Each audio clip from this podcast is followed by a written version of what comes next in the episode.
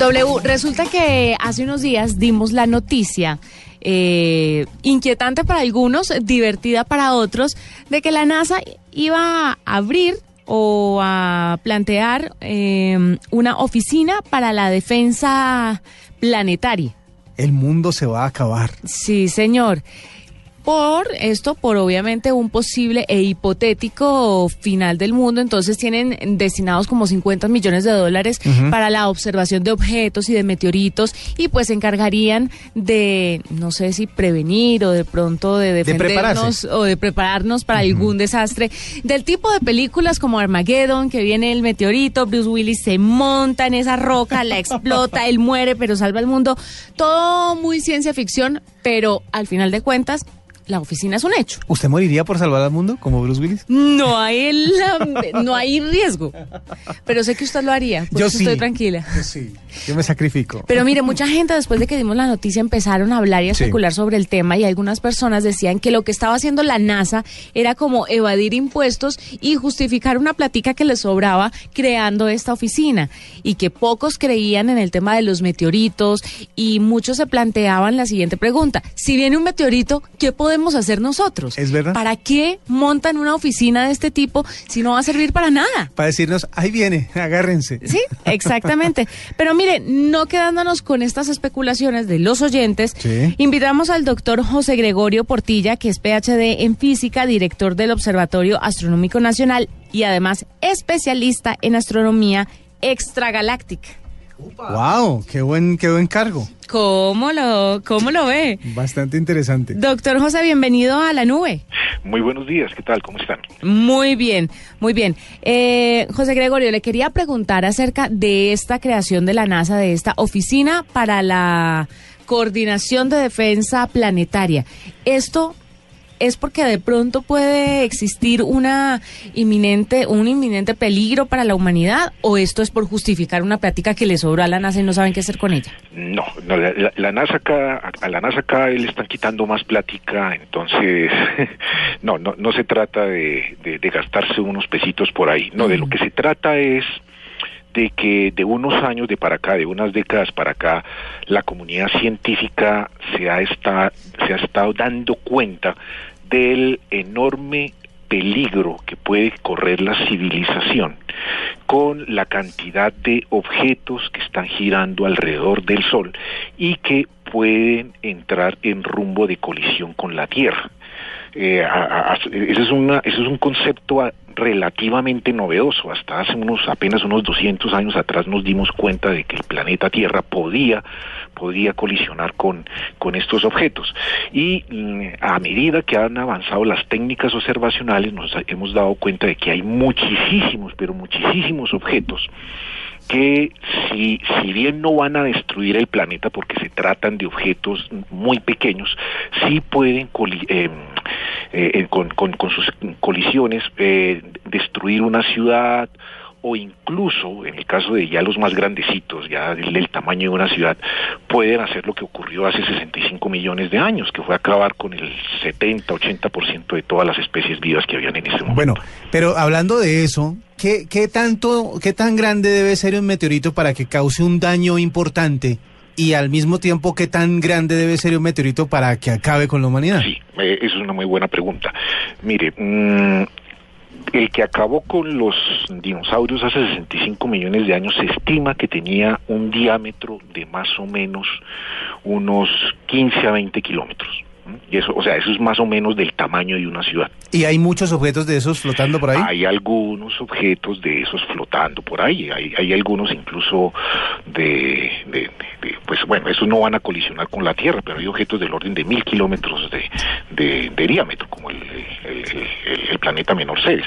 Pero, pero la gran mayoría son objetos de, de un centenar de, de metros o de 20 metros, etcétera. Por ejemplo, hace unos dos o tres años, no recuerdo bien la fecha, a, comienzos, a comienzos de año, hubo un objeto del orden de unos 20 a 30 metros que explotó, entrando en rumbo de colisión con la Tierra, no alcanzó a llegar hasta el suelo, sino que explotó en las capas altas de la atmósfera.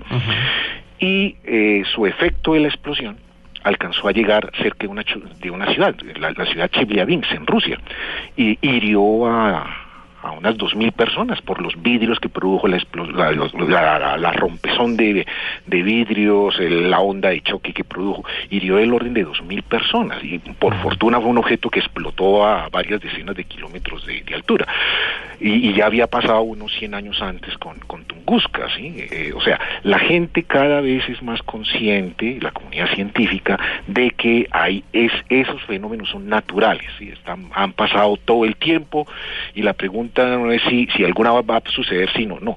Eh, va a suceder, sino, sino cuándo. Entonces, e, este, esta, esta nueva oficina de coordinación para la defensa planetaria, de lo que se trata es de eh, digamos, hacer las cosas bien, hacer las cosas planeadas, seguir tratando de descubrir todos esos objetos, porque ahí eh, en este momento los astrónomos están están en proceso de descubrimiento de esos objetos, pero lo que se sospecha es que hay bastantes más que no, no, no, no conocemos de su existencia. Entonces, la idea es, con más telescopios, con más, más dinero, eh, poder rastrear todos esos objetos que, que, que creemos que están ahí, y una vez que se sepa cómo son sus trayectorias orbitales, pues uno con, con, computadoras muy potentes uno puede calcular hacia futuro si esos objetos van, van a colisionar con la Tierra o no. Pero ahí es donde uno, perdón, doctor José, se pregunta, ¿y si ustedes hacen esos cálculos y llegan a la conclusión de que en dos o tres años se nos va a caer un meteorito y esto, mejor dicho,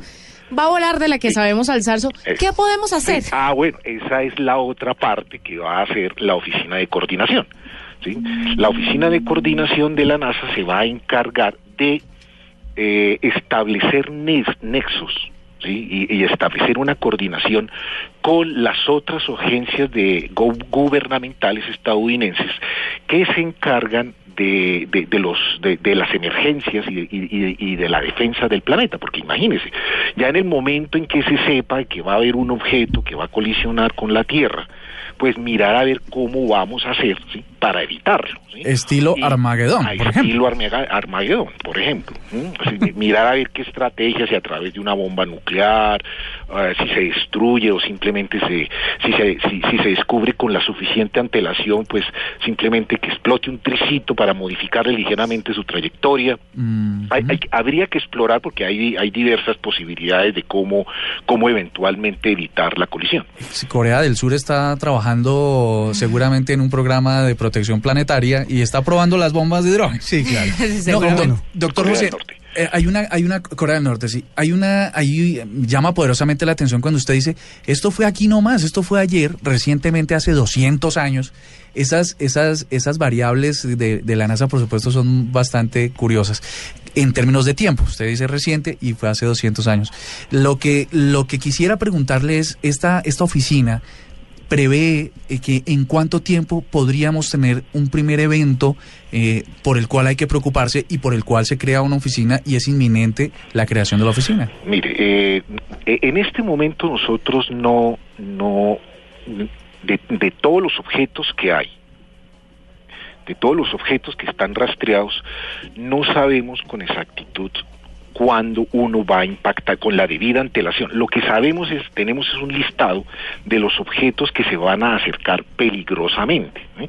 Peligrosamente es que van a pasar entre la Tierra y la Luna, digamos a 300 mil kilómetros, 200 mil kilómetros. O sea, nos va a rozar. Que roce. Nos roza a 300 mil kilómetros. Esas son las cifras que son eh, eh, claro, astronómicamente hablando, eso es aquí nomás. Eso es aquí, sí. o sea, si, pasa un objeto a 200 mil, 100 mil kilómetros de, distancia, eso es, es una distancia muy muy corta, pero no conocemos ningún objeto que sepamos con la debida antelación que, que vaya que vaya a impactar a impactar con la Tierra. Eso no lo conocemos en esto, pero lo que sí sabemos con satélites eh, espías es que suceden explosiones en promedio del orden de 30 cada año de objetos relativamente pequeños del tamaño de un carro, del tamaño de una casa que explotan en las capas altas de la atmósfera, porque por fortuna nuestra atmósfera es lo suficientemente densa como para hacer que esos objetos no peguen contra el suelo, sino exploten en las capas altas de la atmósfera.